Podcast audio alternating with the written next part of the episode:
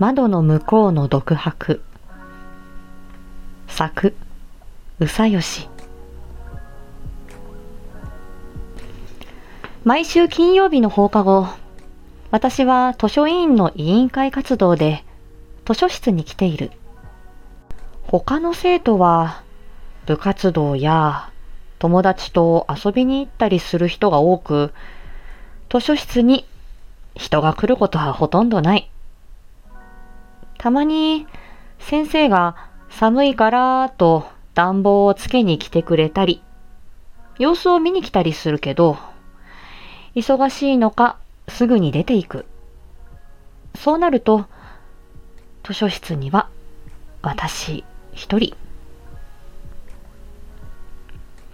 耳を澄ますと、窓やドアを隔てた向こう側から声や物音が聞こえてくる。ランニングの掛け声、体育館の床とボールがぶつかる音、吹奏楽の管楽器の音色。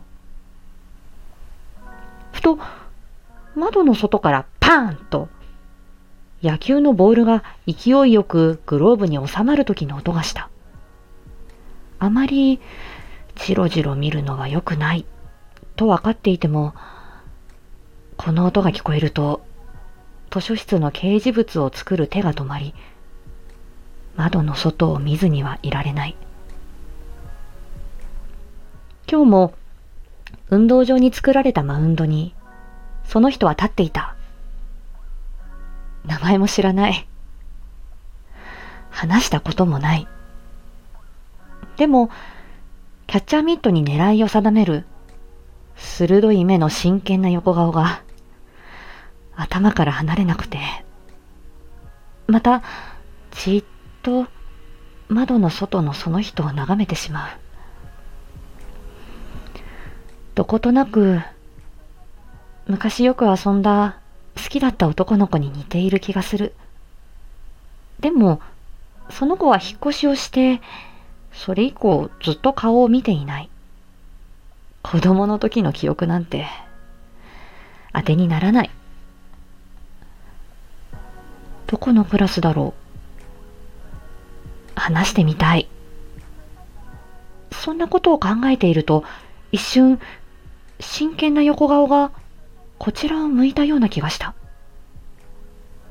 やましいことをしているわけではないけれど、堂々と眺められるほど知り合った間柄ではないし、じろじろ見ているのも不自然だし、変な奴だと思われるのも、なんとなく嫌だ。そんな考えが反射的に頭の中を駆け巡って、慌てて目をそらしてしまった。私がここにいることを、図書室から眺めていたことを、きっとあなたは知らないまま。天気がいい日の放課後、俺は野球部の練習でマウンドに立つ。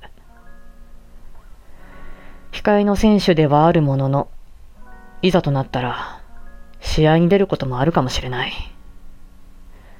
そういう希望があると、自然と練習にも力が入る。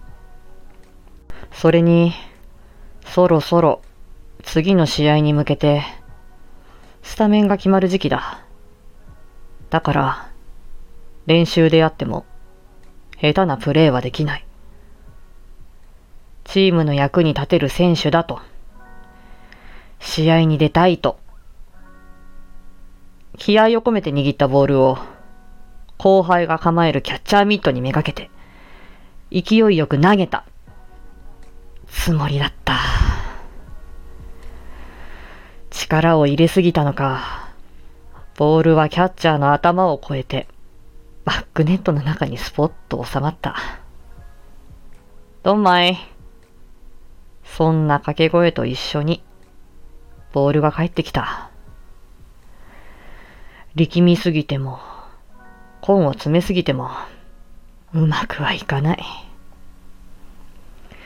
少し休憩しよう、と後輩に声をかけ、マウンドから降りようとしたとき、校舎がちらっと視界に入った。校舎の窓のところ。あそこは図書室だろうか。毎週金曜日、マウンドから見えるあの席に、いつも座っているその人の正体を、俺は知っている。久しぶり。元気にしてた？そう声をかけたいけど、5歳の頃、引っ越しをして以来、顔も合わせていない。もしかしたら、俺ってことは、覚えていないかもしれないし、そう思うと、なかなか話しづらい。試合のマウンドに立てたら、少しは、俺のことを見てくれるだろうか。遠くて、しっかり顔は見えないけど、好きだと思った笑顔は変わらないままだろうか。俺がここにいることを、このマウンドから眺めていたことを、きっとあなたは知らないまま。この気持ちを恋と呼ぶには何かが足りない。この気持ちを友情とするのも何か違う。憧れ、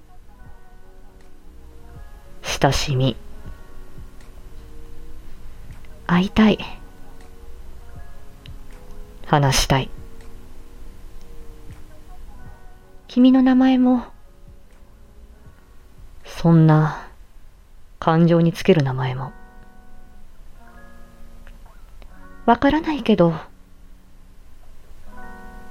これが青春というものなのかもしれない。